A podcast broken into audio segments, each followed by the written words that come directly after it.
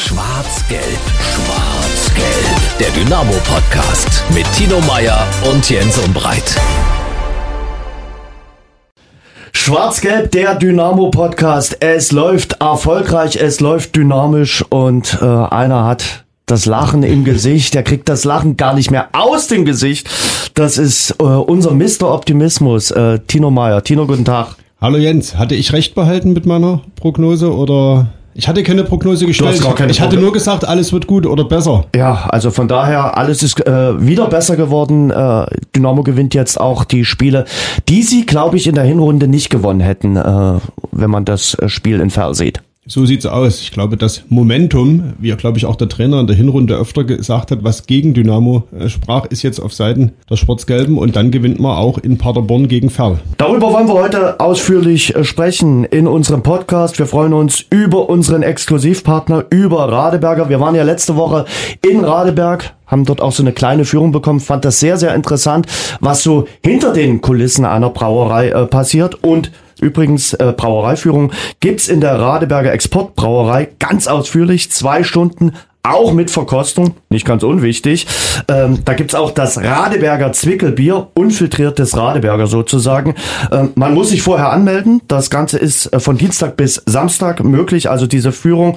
Und mehr gibt's unter radeberger.de und auch bei uns in den Shownotes. Danke für die Unterstützung an Radeberger. So, und jetzt starten wir hinein in die Folge und wir begrüßen heute einen Gast, der ist beliebt bei Jung und Alt, bei allen Dynamo-Fans. Die Rede ist nicht von uns beiden, sondern von Mr. Dynamo am Mikrofon vom Stadionsprecher der SGD von Peter Hauskeller. Peter, guten Tag. Hallo Jens, grüße dich. Peter, äh, man muss ja sagen, äh, du bist eigentlich, wenn man jetzt so zurückdenkt, derjenige bei Dynamo, der am längsten im Stall ist, oder? Ist das positiv oder negativ behaftet? Nö, ich durchweg In positiv, oder? Zeiten von Kontinuität ist das nur positiv. Gut, dann lassen wir das so stehen. Man kann sagen, du bist der dienstälteste äh, Dynamo. Ja, Seit wann bist du dabei?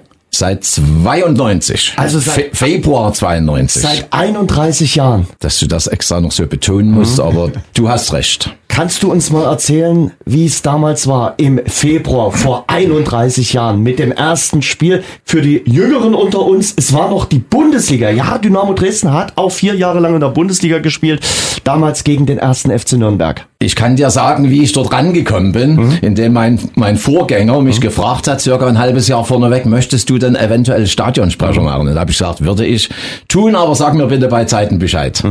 Das bei Zeiten Bescheid sagen endete dann in der Tatsache, dass zweieinhalb Stunden vor dem Spiel der damalige Präsident Ziegenbalg und der Geschäftsführer Kluge im Presseraum davon unterrichtet wurden, dass es ab heute einen neuen Stadionsprecher gibt. Okay. Also heute unmöglich, damals so geschehen. Wahnsinn. Gerd Zimmermann war dein Vorgänger, leider nicht mehr unter uns weilend. Äh, Und dann äh, das, das erste Spiel. Das erste Spiel war ein ganz besonderes, weil in der Vorwoche rausgekommen war, dass Thorsten Gütschow ja auch dabei war. RTL übertrug damals den Fußball und die wollten unbedingt wissen, wie die Fußballfans reagieren, wenn der Stadionsprecher den Namen Thorsten Gütschow vorliest. Das hatte zur Folge, auf meinem sowieso schon engen Turm standen noch zwei riesengroße Scheinwerfer und eine Kamera unmittelbar hinter mir. Und das bei meinem ersten Spiel. Das musste der auf der Zunge zergehen lassen. So, und dann ging es einfach los und Früher war das ja alles anders wie heute. Ich weiß nicht, wann wir angefangen haben, zehn Minuten vor dem Spiel vielleicht so ungefähr. Und dann wurde Gütschow vorgelesen. Und das interessierte die Dynamo-Fans überhaupt nicht. Das Einzige, was die interessierte, ob der Thorsten Tore schießt. Auf jeden Fall hatte das den bescheidenen Nebeneffekt, dass in diesem Moment ganz Deutschland wusste, dass Dynamo Dresden einen neuen Stadionsprecher hat. Und äh, seitdem bist du äh, seit 31 Jahren dabei. Ich glaube, du bist dann auch damit einer der dienstältesten äh, Stadionsprecher in Deutschland, oder? Kann sein, aber ist für mich nicht wichtig. Wie ging das Spiel damals aus? Ich glaube, Dynamo hat damals verloren. Und die wollten dich nicht gleich wieder ablösen. Es gab keine Alternative mehr. Ja, du hast die großen Zeiten mitgemacht. Damals noch Bundesliga. Du hast auch Ja. ein Länderspiel äh, Ja. mitgemacht. Äh. Deutschland gegen Mexiko. Kein Europapokal leider. Nein. Auch Braunspetra und Nordhausen, die, die, die nicht Alles. ganz so schön sind. Alles quasi. Von ganz oben bis ganz unten. Und ich hatte, wie, wie du gerade sagst, das Glück, was nicht viele Stadionsprecher haben, ein Länderspiel begleiten zu dürfen. Und zwar das Abschiedsländerspiel von Rudi Völler aus der deutschen Fußballnationalmannschaft im September 92. Okay. Ich weiß es wie heute. Rudi Völler wurde dann ausgewechselt in der 75. Minute. Er schoss noch das 1 zu 0. Am Ende ging es 1-1 aus. Und ich sagte, ganz Fußball Deutschland bedankt sich bei Rudi Völler. Das ganze Stadion erhob sich und mit Applaus wurde er im Stadion verabschiedet. Ich war sogar selbst im Stadion als kleiner Knirps damals, wenn ich das so sagen darf, auf dem Zuschauerring und für mich ist das Spiel insofern unvergessen, weil vor mir äh, ein Zuschauer immer geschrien hat, schieß doch mal, weil der mexikanische Torhüter stand ewig weit vorm Tor und da hatte der Fan oder der Zuschauer vor mir wahrscheinlich gedacht, mit dem Weitschuss könnte man ihn überlisten. Schieß doch mal, schieß doch mal, hat er die ganze Zeit, das ist immer meine Erinnerung. Und jetzt habe ich noch eine zweite, dass du, Peter, praktisch der Stadionsprecher warst. Ist mir damals, Entschuldigung, nicht so aufgefallen. Ist überhaupt kein Problem, wieso auch. Das war das letzte und das einzige äh, Männer-Länderspiel nach der Wende in Dresden. Das stimmt, ja. Darauf wartet ja äh, Dresden dann irgendwann mal. Wir wollen ein bisschen plaudern natürlich über die 31 Jahre, äh, die du erlebt hast, über die besonderen Spiele, die du erlebt hast. Ähm, aber wir fangen, glaube ich, mal mit der Gegenwart an, äh, meine Herren. Die Gegenwart, wer hätte das gedacht? Das Jahr 2023 ist richtig gut. Also Peter, hättest du damit gerechnet, dass wir jetzt von vier Siegen in Folge äh, äh, sprechen, dass wir davon sprechen, dass äh, wir wieder gucken, wo ist der Relegationsplatz, wann sind Relegationsspiele, äh, wie weit ist es äh, auf Platz zwei? Also bei mir stehen die Relegationsspiele zum Beispiel im Kalender drin. Okay. Allein wegen der Urlaubsplanung. Ansonsten ist es ja für mich immer ein bisschen kompliziert. Das ist ein schmaler Grad zwischen Optimismus und Objektivität. Du selbst machst Handball. Kannst du dich unten in die Halle hinstellen und denken, wir verlieren sowieso? Nee. Geht nicht. Und genauso geht mir's unten. Und wenn ich nicht mit einem gesunden Optimismus oder mich dorthin stellen würde, würde es auch nicht funktionieren. Denn dann glauben die auf den Rängen dir auch nicht, was du erzählst. Aber das war ja im Vorjahr richtig schwierig für dich. Das Ja. muss ja eine, eine schlimme Zeit gewesen sein. Wir hatten davor die Corona-Zeit, da warst du ganz alleine. Das war, glaube ich, noch schlimmer. Und dann hatten wir die Zeit, wo es sportlich, ich sag mal, bescheiden lief. Es war insgesamt gesehen eine schwierige Zeit. Von Corona abgesehen. Das ging ja im Prinzip gar nicht. So, und dann gipfelte im, im Abstieg. Was ein ganz schlimmes Spiel war für mich. Zumal man nach dem Freitagsspiel also ich eigentlich felsenfest überzeugt war, das war das Drehen dann. Und dann kam dieses Spiel und dort, wo ich stehe, stehst du ja mittendrin. Und dann knallt Hüm und drüben, das kommt dazu, das Negative kommt dazu. Dann siehst du die feiernden Kaiserslauterner, von denen wir heute noch Geld bekommen. Und du musst das alles über dich ergehen lassen. Und da bist du in Anführungsstriche gesagt hinterher eine halbe Woche krank. Also so geht mir's zumindest. Und dann ging es ja jetzt nicht sportlich sofort bergauf. Da war so ein Zickzackkurs, so ein Wellental. Es gab schöne Heimspiele. Es gab aber auch Heimspiele, die waren gnadenlos schlecht. Bis zur WM-Pause. Mit dem Osnabrück-Spiel hatte ich gedacht und gehofft, dass der Knoten geplatzt ist, was dann leider nicht eingetreten ist. Und das erste Spiel des neuen Jahres, muss man ja ehrlicherweise sagen, gegen Meppen war ja dann auch wieder so ein Déjà-vu, ne, wo wir eigentlich wahrscheinlich 70 Minuten dachten, jetzt wird es ein bisschen besser und dann waren die letzten 20 eher zu vergessen und es gipfelte in dem Ausgleich in der Nachspielzeit. So ist es. Und eigentlich dachten wir doch äh, nach Meppen, okay, die Saison läuft aus. Schlimmstenfalls müssen wir uns nach unten orientieren. Negativer Höhepunkt für mich weiterhin die erste Halbzeit äh, gegen Oldenburg in Oldenburg. Das war eine Katastrophe. Und dann muss irgendwas passiert sein. Das ist wahrscheinlich nochmal die große Frage rückblickend dann, was ist in der Kabine in Oldenburg passiert? Welcher Schalter wurde da umgelegt? Man kann es vielleicht auch an den Auswechslungen und den Einwechslungen festmachen. Bringen wir es gleich mal rein. Wir haben gestern mit Claudio Kammerknecht äh, gesprochen, der in der Hinrunde bis zum Herbst einer der Gewinner war. Einer der Shootingstars bei Dynamo, der eine feste Größe war und der dann auf einmal ausgewechselt äh, wurde. Und wir haben gestern mit ihm gesprochen. Das Interview. Claudio, erklär mal ganz kurz, was ist gerade bei euch im Team anders als noch im Herbst? Ja, ich glaube, seit der zweiten Halbzeit in Oldenburg, wo wir gemerkt haben, dass wir einen geilen Teamgeist entwickeln können, läuft so ein bisschen. Ich finde, der Teamgeist ist nochmal stärker geworden und das haben wir, finde ich, auch die letzten Spiele gezeigt und dadurch haben wir sie auch positiv gestaltet. So ein Symbolbild für den Teamgeist war auch, glaube ich, das gemeinschaftliche Bild nach dem Spiel gegen Ferl, was ihr mit dem Trikot von Paul Will gemacht habt vor den äh, Fans. Ja, richtig. Ist ein Beispiel dafür. Was sind weitere Beispiele, dass sich das so entwickelt hat? Ja, einfach wie wir immer zusammenhalten und wir, hatten, wir lagen ja auch zurück in den Spielen. Es ist ja nicht so, dass wir immer die Gegner abgeschossen haben und 4-0 geführt haben. Und dass wir da einmal zurückgekommen sind, zusammengehalten haben und dann es geschafft haben, die Spiele noch zu drehen. Und dann entwickelt man auch so eine Comeback-Qualität? Richtig, ja. Aber es macht, glaube ich, auch mehr Spaß, so ein Spiel mal von vorne herauszuspielen, wie zum Beispiel gegen Halle. Klar macht es mehr Spaß, aber kann man sich leider nicht immer aussuchen im Fußball. Ich meine, der Gegner versucht auch Tore zu schießen, dann ist es halt, ist halt manchmal so. Bringt euch ein äh, Rückstand nicht aus der Ruhe oder wie ist das zu erklären, dass ihr sagt, okay, wir machen weiter? Ich hatte das Gefühl, anfangs hat uns das schon ein bisschen aus der Ruhe gebracht, gerade in der Hinrunde, aber inzwischen bringt uns das nicht mehr so aus der Ruhe. Da machen wir einfach weiter, versuchen unser Spiel durchzuziehen und halt die Sachen, die nicht so passen, anzupassen an dem Spiel. Und man entwickelt mit den Siegen dann auch ein anderes, ein neues Selbstbewusstsein?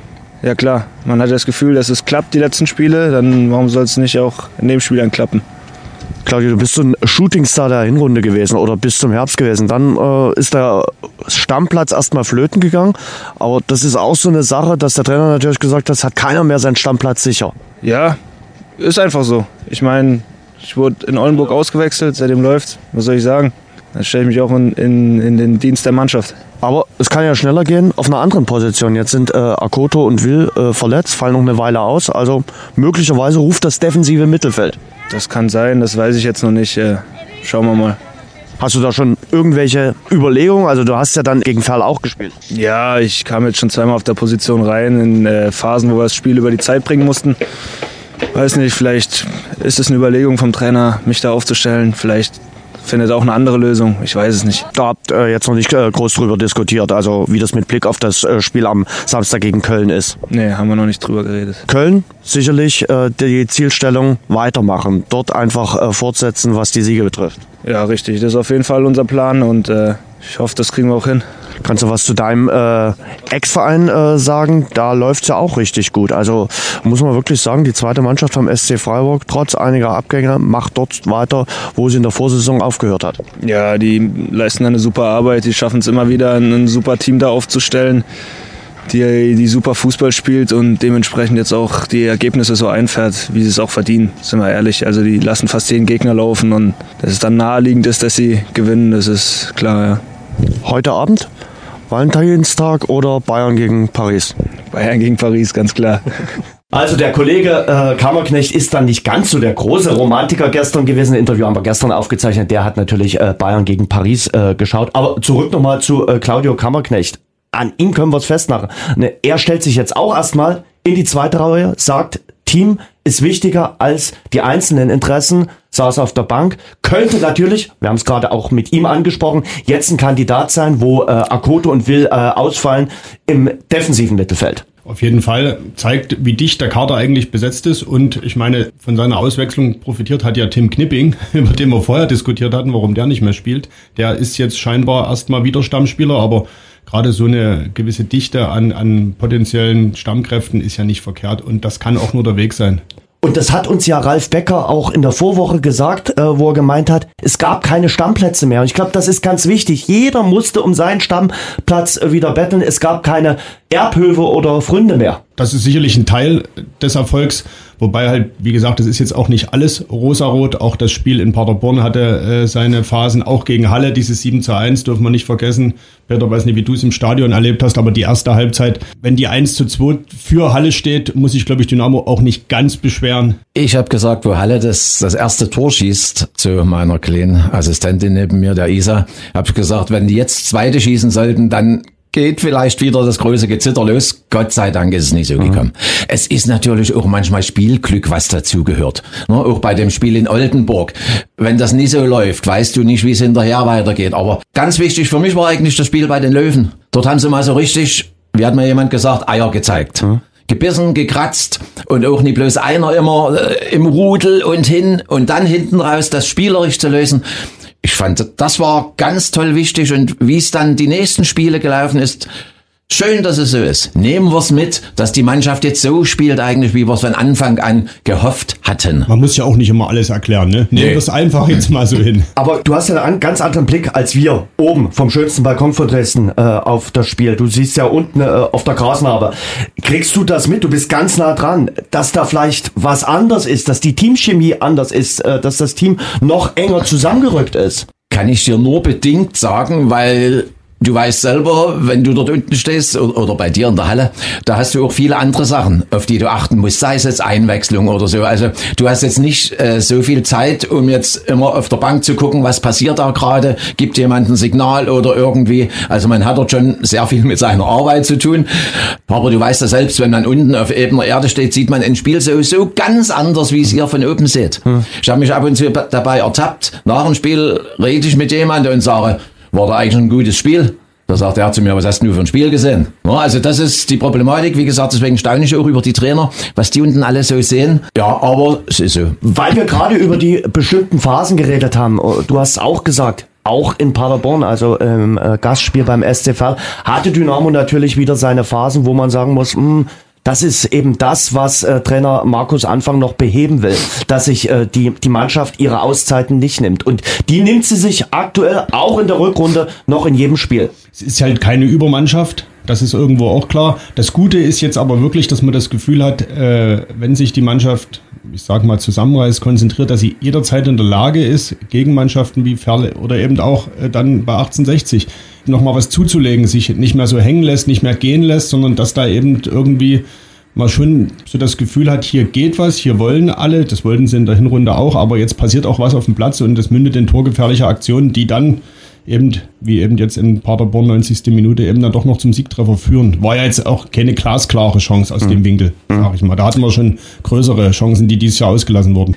Ich glaube, das hängt natürlich auch damit zusammen, wenn dir es zwei, dreimal gelungen ist, ein Spiel wieder zu ziehen, dann hast du auch im Hinterkopf, wir haben das geschafft und wir schaffen es auch heute wieder. Selbstbewusstsein. Ich glaube, das Selbstbewusstsein ist unverrückbar bei der äh, Sportgemeinschaft aktuell. Die lassen sich durch einen Rückstand echt nicht mehr schocken. Vielleicht so drei, vier Minuten, die jede Mannschaft braucht, um wieder zurück ins Spiel zu finden, aber dann sagen die sich, okay, wir haben es jetzt schon ein paar Mal bewiesen. Warum nicht auch dieses Mal? Die Verkettung der negativen Umstände in der Hinrunde ist jetzt so ein bisschen eine, eine Fügung positiver Dinge. Muss man echt so sagen, so das Momentum, so ein direkt verwandelter Freistoß von Arslan gegen Halle, der ist dann eben im Tor. Das hat in der Hinrunde so eben oft nicht geklappt und ja, manchmal steht eben auch der Pfosten zugunsten von Dynamo im Weg. Aber ich glaube, da sieht man auch mal, zu wie viel Prozent Fußball im Kopf gespielt wird. Ja, also das ist unwahrscheinlich wichtig wahrscheinlich, dass es dann vom Kopf in die Beine geht. Und dann kommen eben solche Spiele raus, im Positiven wie natürlich auch im Negativen. Glück sollte man nicht zu sehr ausreizen. Nein, Ich glaube, das wird die Mannschaft auch nicht äh, tun. Ich habe schon den Eindruck, äh, dass das jetzt wächst und dass du natürlich mit jedem Sieg, sei er auch noch in der letzten Minute eingefahren, äh, selbstbewusster wird, noch äh, eine breitere Brust bekommst, all das, was dir in der Hinrunde bis zum Herbst so ein bisschen abgegangen äh, ist. Und ich finde, du spielst jetzt auch besseren Fußball. Wir haben ja im Herbst immer auch ein bisschen gegrummelt über die Art und Weise, als es diese Zwischenphase gab, wo sie auch eine, so eine kleine Miniserie hatten, über die Art des Fußballs. Ich glaube, den Fußball kann man sich auch gerade ganz gut anschauen. Also die Spielweise ist besser, die Ergebnisse stimmen und man muss dazu sagen, die Konkurrenz spielt natürlich ein bisschen auch mit, dass dieses Feuer eben jetzt ganz schnell wieder entfacht werden konnte. Der Rückstand auf dem Relegationsplatz sind jetzt eben nur noch drei Punkte statt äh, ehemals acht. Und wenn man mal schaut, was so die potenziellen Konkurrenten in den letzten Wochen abgeliefert haben, gerade so die beiden vielleicht namhaftesten 1860 Ingolstadt, die man ganz weit auf dem Zettel hatte, die haben ja gerade so eine richtige Durststrecke so dass es natürlich Dynamo ein bisschen in die Karten auch spielte und dass es tabellenmäßig jetzt besser aussieht und vor allen Dingen punktemäßig eben dieser Relegationsplatz echt greifbar ist. Wobei, Tino, da würde ich sagen, wenn ich sage, Spieglein, Spieglein an der Wand, wer ist die Mannschaft der Stunde im Drittligaland, dann antwortet der Spiegel sicherlich, Dynamo Dresden. Ihr seid aktuell die Besten hier. Aber der VfL Osnabrück ist noch ein bisschen stärker als ihr. Das können wir so stehen lassen, ja. Was macht die Osnabrücker momentan so stark? Ich glaube, mit dem äh, Wechsel auf Schweinsteiger als Trainer haben die dann auch nochmal den richtigen Move gemacht. Es war ja ein ungewollter Trainerwechsel, weil der bisherige Trainer vom VfL Osnabrück zu Bielefeld gegangen ist. Aber ich glaube, äh, die sind da nicht schlechter geworden auf der Trainerbank. Ich glaube, in der dritten Liga hat so jede Mannschaft mal ihre Phase, die äh, Spitzenmannschaften eben mal längere Phasen und Elversberg eine Phase, die gefühlt vom ersten Spieltag an begonnen hat. Und ja, gerade es hat, hat eben Osnabrück diesen Lauf. Mhm. Ich glaube nicht, dass das jetzt nachhaltig ist. Genauso wie man natürlich nicht davon ausgehen kann, dass Dynamo jetzt jedes Spiel gewinnen wird. Irgendwann eine Niederlage wird es geben, vielleicht schon am Wochenende gegen Viktoria Köln, man weiß es nicht. Moment. nee, insofern, es bleibt auf jeden Fall eng. Also das ist jetzt kein Selbstläufer, nur weil eben fünf ungeschlagene Spiele in Serie jetzt dastehen. Da hebt der Stadionsprecher schon mal den, den, den Zeigefinger. nee, also ein Selbstläufer kann es ja auch nicht sein, aber du hast den Vorteil, du hast es wirklich noch in eigener Hand, ohne zu viel träumen zu müssen. Weißt du, bei, bei neun oder zwölf Punkten Rückstand, da ist natürlich der Glaube etwas geringer, aber drei Punkte bei so vielen Spielen. Lasst uns positiv denken. Und die Stimmung im Stadion ist, glaube ich, jetzt inzwischen auch wieder eine andere, oder? Auf jeden Fall. Das ist ja äh, bedingt. Also äh, ist ja sowieso eine schwierige Zeit. Hat angefangen mit Corona, dann alles andere noch äh, ringsherum, dass die Leute auch aufs Geld achten müssen. Und wenn die Jungs dann auf dem Rasen natürlich nie schön und auch nie erfolgreich spielen, dann sagt natürlich der eine oder andere, die 30 Euro, die äh, muss ich dann doch für was anderes gebrauchen. Aber ich habe das Gefühl, man hat es auch bei den Auswärtsspielen gesehen. Ich finde auch beim letzten Heimspiel, es wird langsam wieder, es, es wächst wieder, auch stimmungsmäßig und so. Man merkt aber, die, die, auch die aktive Fanszene macht sich natürlich äh, Gedanken, was die Stimmung betrifft. Auch die wissen, dass sich da ein bisschen was äh, verändert hat im Gesamtgefüge. Es wird äh, Anfang März auch ein sogenanntes Stimmungstreffen geben,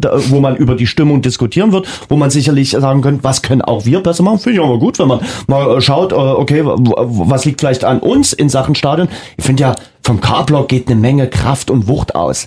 Aber es ist eben nicht ganz so einfach, diese äh, Kraft und Wucht bei jedem Spiel immer auf das ganze Stadion zu erzeugen und auch den Schnittchen oder Familienblock davon zu überzeugen, mitzumachen und nicht nur passiv da zu sitzen. Ich weiß beim Handball, wovon ich spreche. Ja, das ist natürlich auch immer eine Frage, wie ein Spiel läuft. Mhm. Wenn sich ein Spiel so oder so oder so entwickelt, dementsprechend macht der K-Block natürlich Gas mhm. und dann springt der Funke auch über, wie gesagt, abhängig vom Spiel. Aber ich glaube, ich hoffe, dass ihr das auch so seht, dass es doch schon sehr oft vorkommt, dass also dieser Funke dann auch, man, man, hat das Gefühl, die, die Zuschauer wollen wirklich schönen, erfolgreichen Fußball sehen und sind auch bereit, dann die Mannschaft gnadenlos zu unterstützen. Beim Spiel gegen Halle war natürlich die Choreografie von äh, Dixie beeindruckend. Äh, die ging, glaube ich, auch jedem, der Dixie noch gekannt hat, ja. sehr, sehr ans Herz.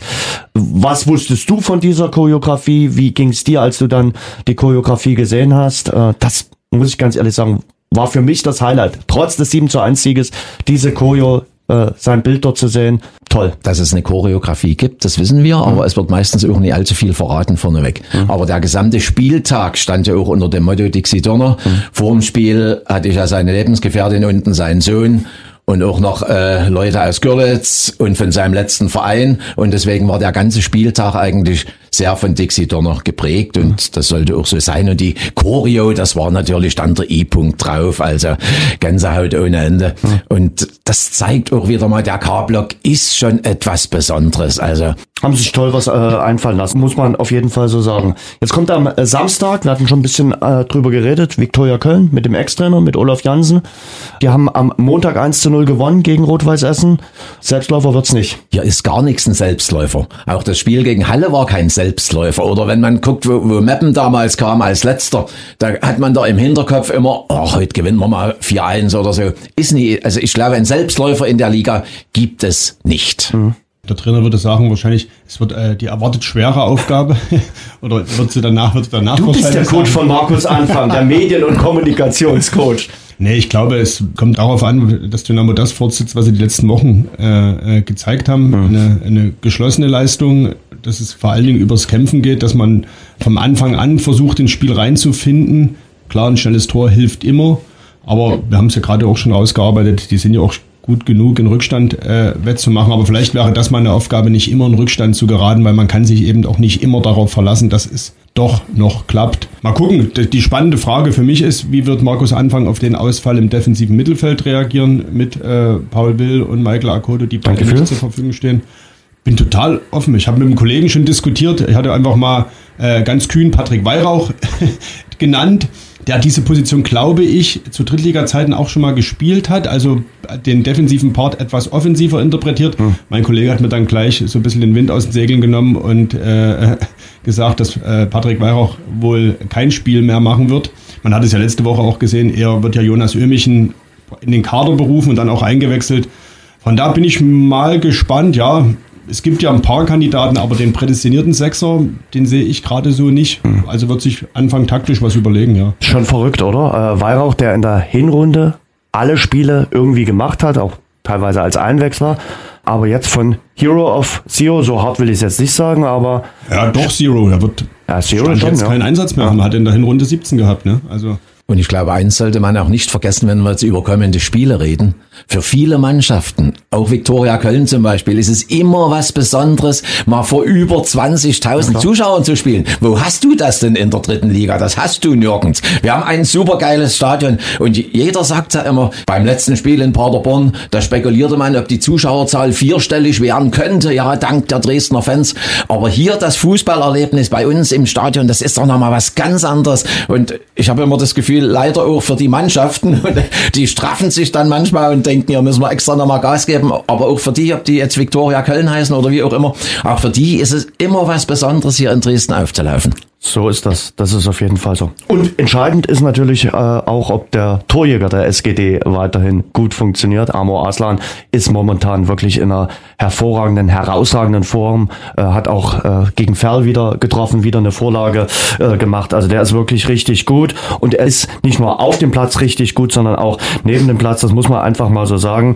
Äh, sein äh, Trikot vom Feldspiel versteigert er aktuell bei eBay. Alle Links dazu auch bei uns in den Shownotes und auf der Webseite, auch auf der Webseite von Dynamo Dresden. Die Versteigerung läuft bis Sonntag und zwar kommen die Gelder dann den Opfern der schlimmen Erdbebenkatastrophe in der Türkei und Syrien äh, zugute. Über 40.000 Tote kann man sich teilweise gar nicht vorstellen, äh, was dort in dieser Region gerade passiert und Amo hat uns zu dieser Aktion Folgendes mitgeteilt.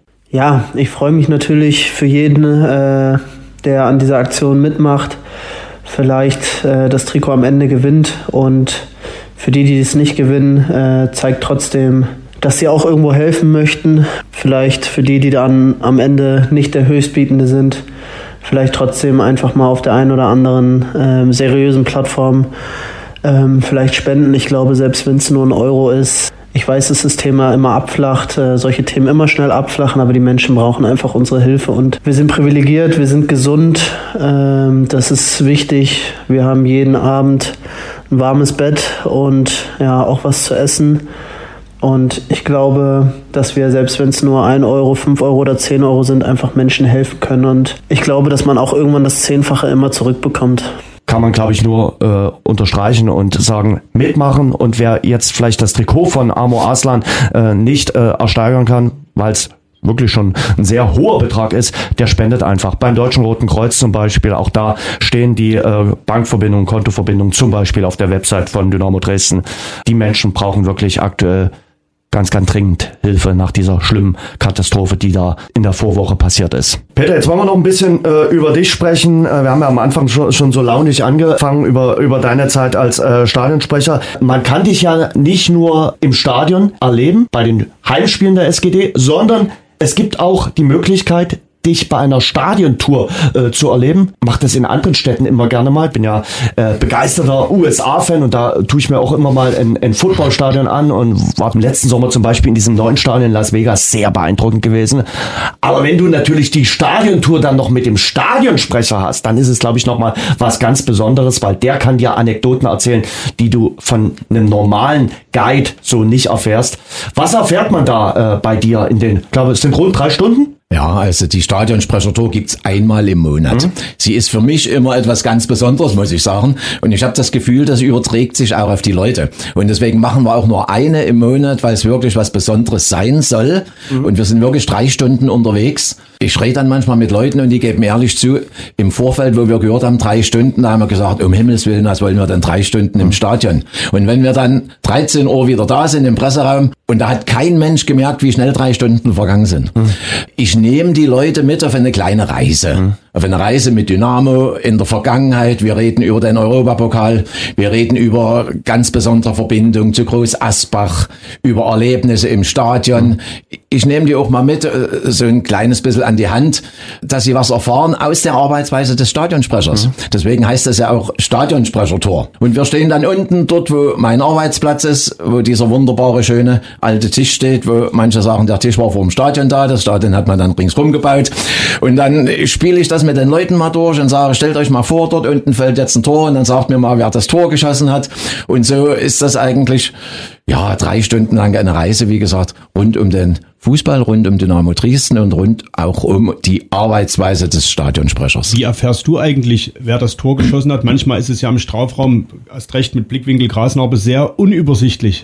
Also ich habe ja seit geraumer Zeit einen kleinen Mann im Ohr mit meinen Technikern oben verbunden, die haben die Fernsehbilder anliegen und so stimmen wir uns dann ab. Wobei natürlich, das spiele ich auch mit den Leuten immer durch, wenn wir dann so halb zwölf dort unten stehen, Sonntag, in Friede, Freude, Eierkuchen. Ich sage, wenn natürlich hier Spieltag ist und dort 10.000 und dort 10.000, dann ist der Adrenalinspiegel natürlich nochmal ein ganz anderer. Und dann kann man sich irgendwie normal unterhalten miteinander, gerade mit meinen Jungs aus der Technik. Dann brüllt man sich eigentlich nur noch an, damit man sich versteht. Aber die helfen mir dann, den Torschützen zu erkennen und sagen mir es oder bestätigen es auch. Oftmals siehst du es ja selber, aber die Rückbestätigung von oben ist natürlich wichtig, auch für den Fall, dass man es wirklich mal nicht sieht. Und jeder will natürlich bei dieser Stadionsprechertour äh, auch noch ein Foto mit dem Stadionsprecher machen, oder? Ja, In logisch. Zeit, das Ja. ist, also das kann ich aus eigener Erfahrung selbst erzählen. Ich war mit Peter mal bei einem Pokalspiel in Dortmund und immer wenn wir Rast gemacht haben, war Peter wirklich der begehrteste Mann. Jeder wollte mit ihm Ja, ein Foto übertreib nie ganz. Doch, so, es, es war wirklich so. Wir Das hast du ja gemerkt. von- Ja, äh, wir wollten 10 Minuten Rast machen. Aus 10 Minuten sind äh, 30 Minuten geworden, weil jeder mit dir ein Foto machen wollte, weil du beliebt bei Jung und Alt bist. Und äh, da will jeder sagen, Peter, komm, lass uns mal ein Foto machen. Und das ist dann wirklich so. Ist doch aber schön, wenn es so ist, oder? Schlimmer wäre es, wenn die sagen, geh weg, wir wollen nichts von dir wissen. Hau ab. Richtig. Gab's denn für dich äh, ein Spiel, was dir in dauerhafter Erinnerung geblieben ist? Also das Stadionsprecherspiel schlechthin. Gibt's eine Top 5 bei dir? Wird ja jeder immer gefragt. Auch ich werde immer wieder gefragt, auch du sicherlich, Tino. Was war denn euer Dynamo-Spiel? Und dann denkt man natürlich, und man will ja keins irgendwie, was vielleicht auch genauso geil war, irgendwie dann ranken und sagen, das war nur die Nummer zwei. Schwierig. Es ist schwer. Eine komplette Reihenfolge ist schwer. Auf jeden Fall vergisst man ein Länderspiel nicht, weil nicht viele Stadionsprecher das Glück haben, ein Länderspiel zu begleiten. Das ist auf jeden Fall immer in Erinnerung. Immer in Erinnerung ist das Pokalspiel gegen Leverkusen. Alexander Schnetzler. Ich weiß nicht, wie viele Minuten er für Dynamo gespielt hat. Viele können es nicht gewesen sein. Trotzdem ist er in die Geschichte eingegangen mit seinem Tor. Ja, und dann alle erfolgreichen Spiele, Jens, die wir gehabt haben. Das Pokalspiel gegen diese Gegen Mannschaft, die also nicht Chemie oder Lok heißt. Genau, so, genau. so, so heißt es bei mir immer. Ja, das sind so die Spiele, die in Erinnerung bleiben. Und im, im Negativen haben wir schon drüber gesprochen heute, wollen wir nicht mehr drüber reden. Wir reden nur noch über das Positive. Und wenn du mich jetzt vielleicht fragst, ob ich noch mal einen Traum hab, dann sage ich ja, mit dir gemeinsam auf dem Altmarkt. Ah, du, ich dachte, du, äh, du hast genauso den Traum, wie am Leitfaden steht. Also Europapokal nochmal. Träumst du das nachts? Nein, weil, wenn wir ehrlich sind, Europapokal ist ein ganzes Stück noch weg. Lass uns kleine Schritte machen. Lass uns gemeinsam und vielleicht kommen wir noch mal zusammen auf den Altmarkt. Das muss ich Wär echt doch sagen. schön, das oder? war äh, wirklich Toll. ein ganz, ganz großes Highlight. Diesen äh, Altmarkt, weil der äh, Aufstieg auch so komplett überraschend kam. Dann klar, nach der Relegation hattest du, ja, einer, entweder wir oder Osnabrück setzen sich da durch. Aber wenn du dann auf diesem Altmarkt siehst und diese Begeisterung siehst und diese Menschen siehst, die so einfach nur glücklich waren, happy waren, dass ihre SGD wieder in der zweiten Liga, unvergesslich. Wirklich sind- absolut Wir unvergesslich. sind jetzt im Jahr 2011. Wir sind im Jahr Um alle 2011. mitzunehmen, Um praktisch. alle ja. mitzunehmen. ja, ist äh, richtig. Es war wirklich großartig. Das sind aber Spiele, da fällt dir die Jahreszahl ni- nicht mal gleich ein, die hast du einfach im Gedächtnis. Wir sind im Bus aus Osnabrück zusammen nach Hause gefahren. Ich weiß nicht, ob du es noch weißt. Ja, ich Da- wusste nur noch, dass mir in Osnabrück alle meine Sachen. Äh, Das, ja. Ja. Und wir haben uns im Bus schon hingesetzt, nachts Ja. im Dunkeln. Wir waren alle breit und haben uns schon Gedanken gemacht, was Breit passiert. müde meinst du ja. ich glaube, ich hatte auch ein Bier getrunken. Aber bloß eins. Und, und da haben wir uns schon Gedanken gemacht, was passiert jetzt am nächsten Tag auf dem Altmarkt. Mhm. Das ich ja- hatte, glaube ich, gar keine Minute dann geschlafen, weil ich eben noch ein bisschen Adrenalin vom Spiel hatte. Dann Adrenalin, weil mein Zeug dann irgendwie weg war. Und äh, dann sagte man mir, du mit Peter Hauskeller äh, bist dann morgen mit auf einer Altmark. Sag ich, wie? Okay. Das, ist, das sind unvergessliche Erlebnisse, Ja, Jens. muss ich, muss ich echt sagen, war, war herausragend. Und gab's mal so ein Spiel, wo du danach nach Hause gegangen bist und gesagt hast, pff, gebrauchter Tag, wo irgendwie vieles schiefgegangen ist? Oder was war dein größtes Malheur? Mein größtes Malheur. Das ist aber schon lange her. Ja, komm. Gott sei Dank hat's nicht verjährt, da kannst du es jetzt erzählen. Richtig. Gott sei Dank hat's nicht viele gegeben davon. Ja. Das war noch zu Bundesliga-Zeiten. Es müsste also so 92, 93 gewesen Also sein. relativ am Anfang. Ja, am, am, am Anfang. Da gab's ein Spiel gegen Borussia Mönchengladbach. Wir lagen 2-0 hinten. Die Mannschaft hat schlecht gespielt. Die Zuschauer haben gepfiffen. Dann schoss Gladbach das dritte Tor. Und ich guck bloß auf meinen Zettel, wer es war. Und krieg aber nicht mit, dass der Linienrichter die Fahne gehoben hat. Und mache das Mikro auf und sage 75. Spielminute 13-0 für unsere Gäste. Und als ich wieder hochgucke, abseits. So, jetzt versetz dich bitte in die Rolle der Zuschauer. Die waren schon sauer. Zu Hause schlecht gespielt, 2-0 hinten. Und dann macht der Kollege Stadionsprecher auch noch so. Aber ich glaub, das, das ist ja äh, unter den Fehlern, die man machen kann, wirklich eher ein leichterer Ich habe mich Pass- geschämt. Ja, aber die Leute sind damals, die konnten noch unterm Turm nach Hause gehen und da riefen einige nach oben, lass dir dein Geld wiedergeben. Und ich dann mitgekriegt hatte, dass ich gemeint war. Aber es hat mich geprägt. Es hat mich insofern geprägt, weil bis zu diesem Tag, es gab einen Sportskamerad Wagner, der schaffte es zu jedem Spiel mit einem Nylonbeutel und sechs Büchsen Bier auf den Turm zu kommen. Und es herrschte auf dem Turm eigentlich mehr Partystimmung, jeder trank ein Bier. Also er hat die sechs Büchsen nicht alleine getrunken. Nein, sie hat er aufgeteilt auf drei Mann.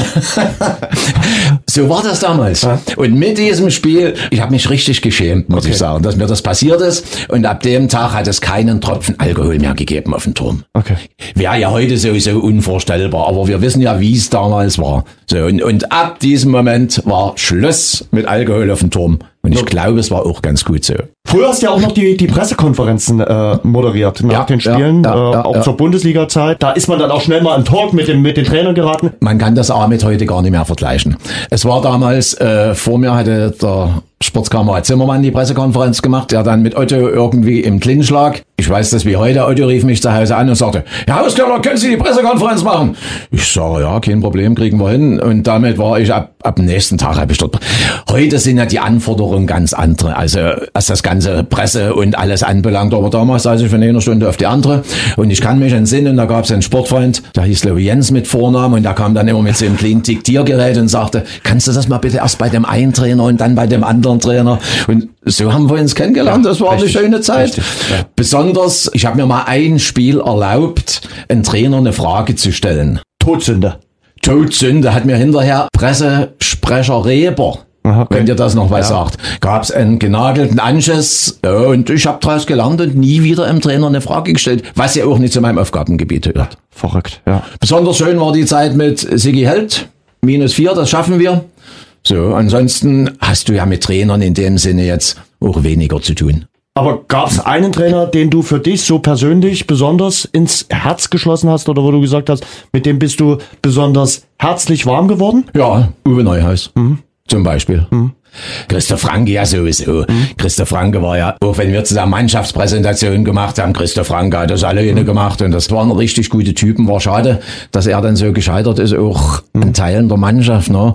Aber mit Uwe Neuhaus, das war dann schon wieder eine eine Stufe weiter im Prinzip. Wir sind mit Uwe Neuhaus ohne dass er wusste, wer ich bin, vier Stunden durch den Spreewald gefahren im Applecount. Und als wir uns dann in Dresden wiedergesehen haben, haben wir gesagt, ach, wir haben uns doch schon mal gesehen.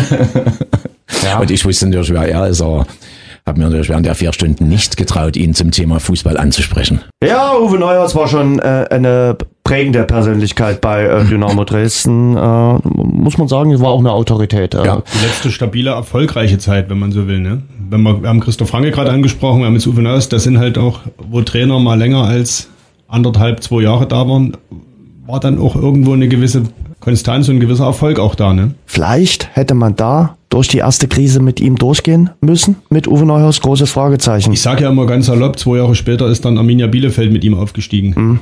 Dort, äh, ja, vielleicht wäre das Dynamo gewesen. Und ich wäre das diskutiere- Dynamos Chance gewesen. Ich diskutiere ja immer wieder darüber, dass die Nachfolgewahl von Uwe Neuhaus auch nicht die allerglücklichste war und dann ist man in so einen Strudel gekommen. Es wurde nicht unbedingt äh, Da besser. sind wir jetzt bei Mike Walburgis, ne? da sind wir bei Mike Walpurgis. Ja. Zwischenzeitlich kurz äh, Fiello. Ja, Christian Fiello, Fiello war ja nur Interims ja, damals ja. Äh, Trainer, äh, weil er noch seinen Trainerlehrgang zu Ende machen musste. Ich glaube, äh, Christian Fjell wird äh, auf jeden Fall irgendwann nochmal in der ersten, zweiten Bundesliga erscheinen. Ich glaube, der macht gerade in Nürnberg ganz gute Arbeit.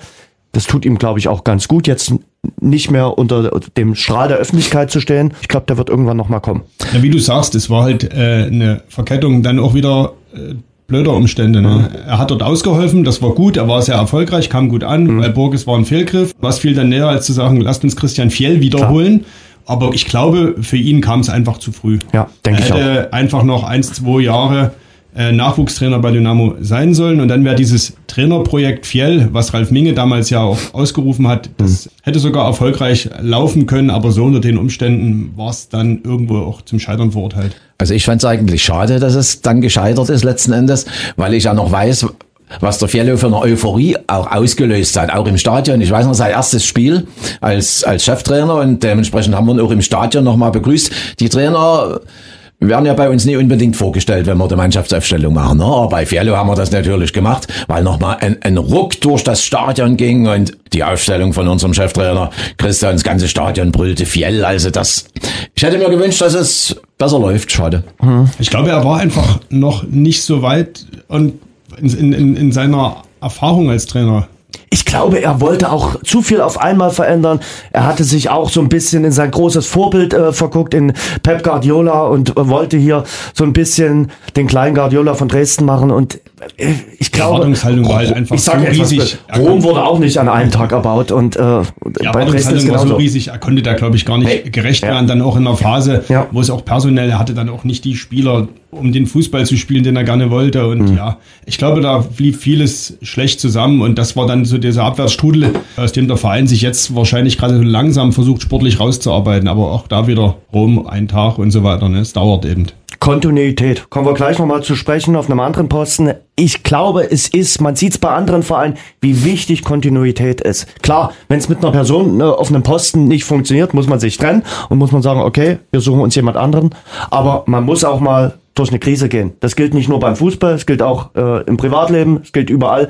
Man muss auch äh, Krisen durchmachen und muss jetzt nicht einfach mal mit dem Finger schnipsen und sagen, funktioniert nicht mehr und Abschluss. Der Dynamo-Podcast ist ein Stück weit eben auch Lebenshilfe, Jens. Sehr gut. Peter, wie lange noch? Du hast letztes Jahr äh, runden Geburtstag. Verrat nicht, äh, wie alt äh, du geworden äh, bist, aber ich habe gelesen, das Zitat von dir, ich bleibe so lange, bis mich die Fans vom Acker jagen. Ja, ist nicht mehr unbedingt wörtlich zu nehmen, aber es ist einiges Wahre dran. Ich habe es mal gesagt, ich weiß nicht, ob ich es jetzt noch sagen würde, ich habe in der ersten Bundesliga angefangen und würde gerne in der ersten Bundesliga aufhören. Ah, Lass uns doch auch mal das Glück haben. Es gibt Vereine, die haben erste Bundesliga gespielt. Ob das Kräuter Fürth ist, ob das Paderborn ist, ob das Bielefeld ist. Von Union ganz zu schweigen. Jens, vor Jahren haben wir mit Union auf Augenhöhe gespielt. Da sind wir nach Berlin gefahren, haben dort unentschieden gespielt. So unterschiedlich haben sich beide Vereine entwickelt. Wir wollen ja nicht gleich ganz so wie Union durchstarten, aber lass uns doch vielleicht mal das Glück haben. Ich wäre ja schon ganz zufrieden, wenn der Fahrstuhl von der dritten in die zweite Liga führt und der Fahrstuhl dann erstmal eine kleine Pause macht. Also wenn man diese, dieses Phlegma Fahrstuhlmannschaft ablegen kann. Ja. Aber du willst ja den Fahrstuhl gleich dann in die höhere Etage nehmen. Naja, ich muss natürlich auch davon ausgehen, dass meine Haltbarkeitsdauer irgendwann äh, nicht unendlich ist. Peter, wir hören dich weiter gerne. Ja. Am äh, Samstag das nächste Mal. Wann gibt's das nächste Stadiontor? Äh, am ersten Sonntag im nächsten Monat. Ist dann der erste Sonntag im Monat März sozusagen. Genau so ist es. Nach dem Spiel gegen... Den Schacht. Genau so ist es. Also wieder eine ganz besondere Tour. Weißt du eigentlich, wo das Schwein ist? Nee. Bist du nicht? Nee, nee, Das weiß nee. nur der aktive Fanszene. Ich, ich will es gar nicht wissen. Warum? Nee, nee, nee. Es ist auch ganz gut, wenn, man's, wenn man gewisse Sachen nicht weiß. Zum Beispiel auch, wo die große Blockfahne ist. Die ist ja auch irgendwo. Vielleicht gibt's noch mal einen Anlass, die mal wieder rauszuholen. Also ist ganz gut, die Sachen sind noch da und ich will das auch gar nicht wissen, wo sie sind. Peter, vielen Dank dafür. Äh, alle Hintergründe zur Stadionsprechertour äh, Ja. gibt's bei uns in den Shownotes und auf unserer Seite.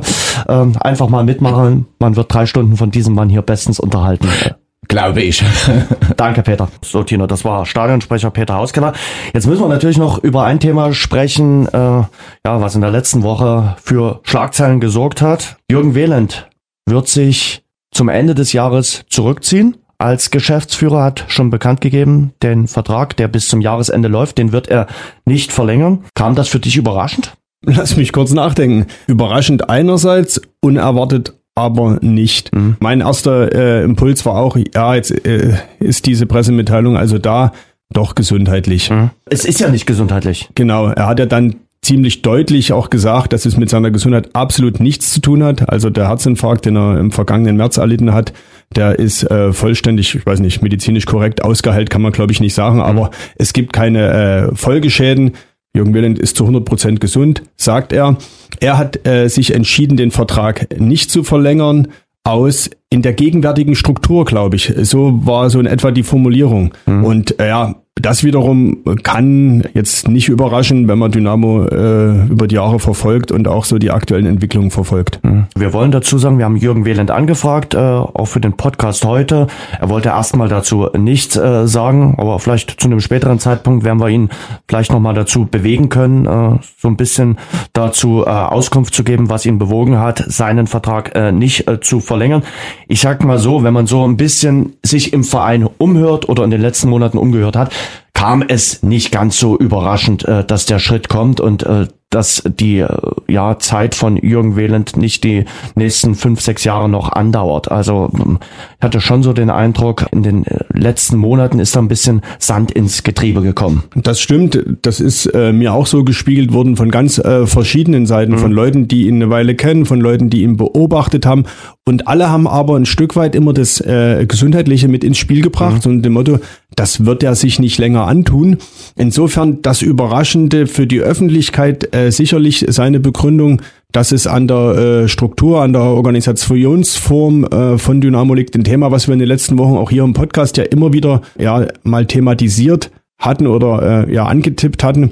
Und es zeigt sich aber, dass es offenbar doch ein, äh, ein größeres tatsächlich größeres Problem ist, dass Dynamo nun schon seit Jahren mit sich rumschleppt und nun auch ja, weiter mit sich rumschleppt, weil ich sage ganz klar, äh, Jürgen Wieland ist gescheitert, aber nicht an sich selbst, sondern an den Strukturen, an den veralteten Strukturen, die Dynamo hat. Und, das muss man auch klar sagen, er hat für sich erkannt, dass er den Machtkampf mit der aktiven Fanszene nicht gewinnen kann. Er mhm. hat ihn nicht verloren, aber er hat, glaube ich, für sich erkannt, ich kann den Kampf nicht gewinnen. Ich werde hier auf Jahre ja mehr oder weniger auf der Stelle treten mit den Zielen und den Bemühungen, die ich habe. Und sein Traum, ich habe mir die äh, Einstellungspressekonferenz, wenn man so will, äh, im Januar 2021 zusammen mit Aufsichtsratschef Jens Heinig nochmal angesehen. Da hatte das klar äh, verkündet, dass auch er diesen Traum hat, in der Bundesliga mit Dynamo wieder anzukommen, dass das aber nur gelingen kann, wenn man es gemeinsam anpackt. Und mhm. gemeinsam hat er einbezogen Dynamo selbst, die Fanszene, die aktive Fanszene, aber eben auch Stadt, Land, Verbände, Polizei, Öffentlichkeit, Fans, äh, äh, Mitglieder und dieser Schulterschluss ist, glaube ich, so nicht gelungen. Mhm. Du sprichst gerade die, die, die erste Pressekonferenz äh, an. War das zu ambitioniert, was er damals dort verkündet hat, äh, vom Europapokal äh, unter den Bedingungen zu träumen, die Dresden jetzt und damals äh, äh, geboten hat. Ich glaube, das ist unter den gegebenen äh, Bedingungen nicht möglich. Na, Fakt ist ja auch, äh, dass Dynamo deutlich mehr fehlt als nur zwei Spiele, um diesen Traum 100 Europapokalspiele sich zu erfüllen, sondern dass es eben äh, an Strukturen fehlt oder beziehungsweise die Strukturen veraltet sind. Das hat er, glaube ich, ziemlich schnell erkannt und er hat äh, versucht, dagegen anzukämpfen, die Strukturen zu verändern, zu professionalisieren und ist da eben auch vor allen Dingen vereinsintern auf erhebliche Widerstände gestoßen. Das muss man gar nicht bedauern. Wenn der Verein so verfasst sein möchte, dann ist es sein gutes Recht. Wie gesagt, es ist ein mitgliedergeführter Verein. Auch das ist vollkommen okay. Aber so wie die Struktur jetzt ist, lässt sich eben wirtschaftlich erfolgreich schwer arbeiten und zumindest nicht so wirtschaftlich erfolgreich arbeiten, dass man sicher in die zweite Bundesliga aufsteigt und irgendwann auf kurz oder lang auch in der Bundesliga ankommt. Und das ist ja dieser äh, kleine große Traum, der vor dem Europapokal erstmal steht, dass man erstmal wieder Bundesliga spielt. War dann äh, Dynamo Dresden und Jürgen Wehland ein Missverständnis? Das würde ich nicht sagen. Nein, nein, das war an sich eine gute Verbindung. Ich sage nach wie vor, es ist einer äh, der besten Kandidaten oder besten Leute, die Dynamo für diesen Posten gewinnen kann. Das ist gebürtiger Dresdner, jemand, der Dynamo als solches kennt und versteht, der den Vereinsnamen Dynamo auch erstmal richtig aussprechen kann. Auch das äh, schafft ja nicht jeder und das ist ja schon praktisch schon so ein bisschen ein, eine Grundbedingung, um überhaupt akzeptiert zu werden. Nee, ganz im Ernst, Wählend kennt den Verein und er hat dazu aber eine wirtschaftliche und eine fußballfachliche äh, äh Manager-Expertise. Das darf man nicht vergessen. Von daher für mich nach wie vor äh, so ziemlich der ideale Kandidat für den äh, kaufmännischen Geschäftsführerposten. Aber mit seiner Art zu arbeiten und mit seinen Ambitionen passt das offenbar hier nicht mit den Gegebenheiten vor Ort zusammen. Mhm. Das ist schade, sage ich ganz klar. Wenn man sich so umhört, äh, gibt's ganz unterschiedliche Einschätzungen äh, zu Jürgen Wehland und zu seiner Arbeit. Also externe Partner loben ihn, sagen ihn, das war für uns mit der beste Geschäftsführer, der beste Partner von Seiten von Dynamo Dresden, mit dem wir je zusammengearbeitet haben. Ähm, es gibt aber auch kritische Stimmen, die sagen, ja, hat sich in bestimmten Sachen verzettelt. Es gibt kritische Stimmen bei der aktiven Fanszene über ihn, das hast du gerade schon angesprochen. Intern äh, singt, glaube ich, auch nicht jeder so das ganz große Loblied. Ähm, also es gibt ein Für und Wider, wenn man über Jürgen Wehland als Geschäftsführer von Dynamo Dresden spricht. Du hast aber gerade schon selbst gesagt, extern hat man ihn vorwiegend positiv gesehen. Intern hat man ihn vorwiegend kritisch gesehen mhm. oder sieht ihn vorwiegend kritisch. Und wenn man das einfach mal sieht, ja, da sieht man, wo das eigentliche Problem liegt. Oder wie gesagt, es muss auch kein Problem sein. Also wenn der Verein so arbeiten möchte, ist es, glaube ich, muss man das akzeptieren. Dann wird ein Zweitliga-Aufstieg mal realisierbar sein. Vielleicht mit viel Glück auch mal ein Bundesliga-Aufstieg, aber dauerhaft erfolgreich, wirtschaftlich erfolgreich kann man dann aber nicht arbeiten. Und dafür steht eben Jürgen Wille nicht zur Verfügung für so einen Kurs äh, auf Zufall oder auf Zuruf. Also ist er an den Strukturen von Dynamo Dresden gescheitert? Ja, dabei bleibe ich ja. Wie geht's jetzt weiter? Kannst du dir vorstellen, dass äh, Wieland bis zum Jahresende weitermacht? Er hat ja gesagt, ja, er wird äh, den Job bis zum Ende mit vollem Elan äh, durchführen. Ist das vorstellbar? Also wenn man sich so auch in der Wirtschaft umhört, äh, sagen dir die Menschen, eigentlich kaum vorstellbar, dass einer das dann bis zum letzten Tag noch macht. Ich mag ja immer äh, bei den Pressemitteilungen oder auch bei den Pressekonferenzen so zwischen den Zeilen zu hören und mhm. zu lesen. Und wenn man da äh, sich Jürgen Wehlens Zitat in der Pressemitteilung anschaut, da äh, hat er, glaube ich, in etwa so formuliert, er steht bis zum letzten Tag mit voller Kraft zur Verfügung. Mhm. Das heißt, solange Dynamo keinen Nachfolger hat, wird er natürlich da sein mhm. und wird auch äh, alle seine Kraft einsetzen, zum Wohle des Vereins. Klingt ein bisschen geschwollen. Nein, aber ich bin da voll bei dir. Es gibt Stimmen, die habe ich gehört, die sagen, er wird die 70 Jahre Feierlichkeiten noch mitmachen, weil er da eben auch involviert ist und dann wird er sich äh, sukzessive verabschieden und ich kann mir auch vorstellen, in dem Moment, wo der Aufsichtsrat jemanden hat, Jens Heinig sagte ja, also der Aufsichtsratschef, der Verein hätte jetzt ein Jahr Zeit oder zwölf Monate Zeit, einen Kandidaten zu suchen. Ich glaube, so viel Zeit hat der Verein nicht und so lange wird sich der Verein auch nicht Zeit lassen. In dem Moment, wo man einen Kandidaten hat, der diesen kaufmännischen Geschäftsführerposten einnimmt, in dem Moment wird es zu einer Ablösung kommen. Man sieht es ja auch, ein kleiner Exkurs nach Halle, beim Hallischen FC, Dynamos Liga-Konkurrent, der sich mit Ralf Minge geeinigt hat, den Vertrag im März auslaufen zu lassen als Sportdirektor. Äh, in die äh, Trainersuche war Ralf Minge jetzt gar nicht mehr mit eingebunden. Und so ähnlich ist das ja in Dresden. Mit wem will Jürgen Wehland jetzt über die Perspektive reden? Welcher Partner soll das äh, glaubhaft hinnehmen. Am Ende, vor allen Dingen bei den schwierigen Herausforderungen, die Dynamo zweifelsohne hat, egal ob wir von Bundesliga oder dritte Liga reden, wir reden von wirtschaftlich schwierigen Zeiten. Wir reden davon, die Fans zurück ins Stadion zu bekommen. Wenn ich da Ideen habe und die im Partner erzähle, da habe ich doch als Antwort, ja, warum erzählst du mir das? Du bist doch spätestens im Januar 24 gar nicht mehr da. Also von daher ganz, ganz schwierig. Kann ich mir nicht vorstellen. Ich könnte, ich sage spätestens in der Sommerpause wird Jürgen Wehland hier in Dresden aufhören. Mhm. Also bei Dynamo. Man wird ja schnell zur Lehmdack. Zwangsläufig. Ja. Zwang, selbst wenn das alle Beteiligten bestreiten und gar nicht so planen. Aber wie gesagt, wen will man denn überzeugen? Als, als scheidende Führungskraft. Du hast den Aufsichtsrat äh, schon angesprochen, der natürlich dafür dann zuständig ist, den neuen Geschäftsführer zu suchen und zu finden. Da wird es im März eine Klausurtagung äh, geben des Aufsichtsrates. Da wollte man sich ja auch unter anderem mit dem dritten Geschäftsführer äh, beschäftigen. Jetzt muss man sich erstmal wieder darum beschäftigen, überhaupt erstmal den ersten wieder zu finden. Also äh, das ist dann, glaube ich, erstmal die Hauptaufgabe. Oder holt man sogar zwei Geschäftsführer? Das ist echt eine spannende Frage. Wir haben ja letzte Woche dann äh, Anfang der Woche fast schon wieder über Ralf Minge gesprochen, wo es um diesen dritten Geschäftsführerposten ging bei Dynamo, wo ich sage, okay, sehe ich Ralf Minge jetzt überhaupt nicht, weil egal wie man die Felder zuschneidet, Anfang der Woche hatten wir den, noch den Stand kaufmännischer Bereich Jürgen Wehland, sportlicher Bereich Ralf Becker wo bitte ist da Platz für Ralf Minge, selbst wenn wir Felder wie Digitalisierung dann irgendwo in den WLAN-Bereich reinschieben. Mhm. Und jetzt sind wir, jetzt haben wir eine ganz andere Situation, du hast es gesagt, jetzt braucht man mindestens einen. Ich glaube, Dynamo braucht nicht zwingend einen dritten Geschäftsführer. Sie brauchen vor allen Dingen eine neue Struktur und sie müssen Felder wie Digitalisierung einfach in die Arbeit der Geschäftsstelle ja auf, auf, auf Chefpostenebene heben. Das kann dann aber auch ein Abteilungsleiter sein. Also ich muss nichts, glaube ich, aus meiner Sicht zwingend ein Geschäftsführer sein. Mhm. Aber da sind Strukturaufgaben. Ich glaube, da gibt es im Aufsichtsrat Leute, die in der Wirtschaft selber aktiv sind, die sich da Gedanken gemacht haben. Dynamo hatte ja auch mal einen externen Berater, einen Wirtschaftsberater, der sich mit Vereinsstrukturen befasst. Der hat sicherlich auch ein Konzept hinterlassen. Ich glaube, da gibt es Punkte, an denen man sich anlehnen kann, aber dieses Konzept datiert, glaube ich, meines Wissens auch aus dem Jahr 2018, 2019. Inzwischen hat sich die Welt ein bisschen weitergedreht und ja, sind auch wieder neue Aufgaben dazugekommen. Aber es wäre natürlich auch wichtig, intern wie extern Kontinuität in diesem Posten reinzubekommen. Und Kontinuität nicht nur über zwei oder drei Jahre, sondern über einen Zeitraum, ich sag mal, von fünf, sechs, sieben Jahre. Macht sich ja auch äh, intern bemerkbar. Ich weiß, die Welt dreht sich jetzt ein bisschen äh, schneller und äh, man wechselt heute häufiger den Job als vielleicht in den äh, 80er, 90er Jahren. Trotzdem guck dir andere Bundesligisten an. Da sind die Geschäftsführer länger im Amt und äh, du kannst die Geschäftsführer der letzten Jahre relativ fix aufzählen.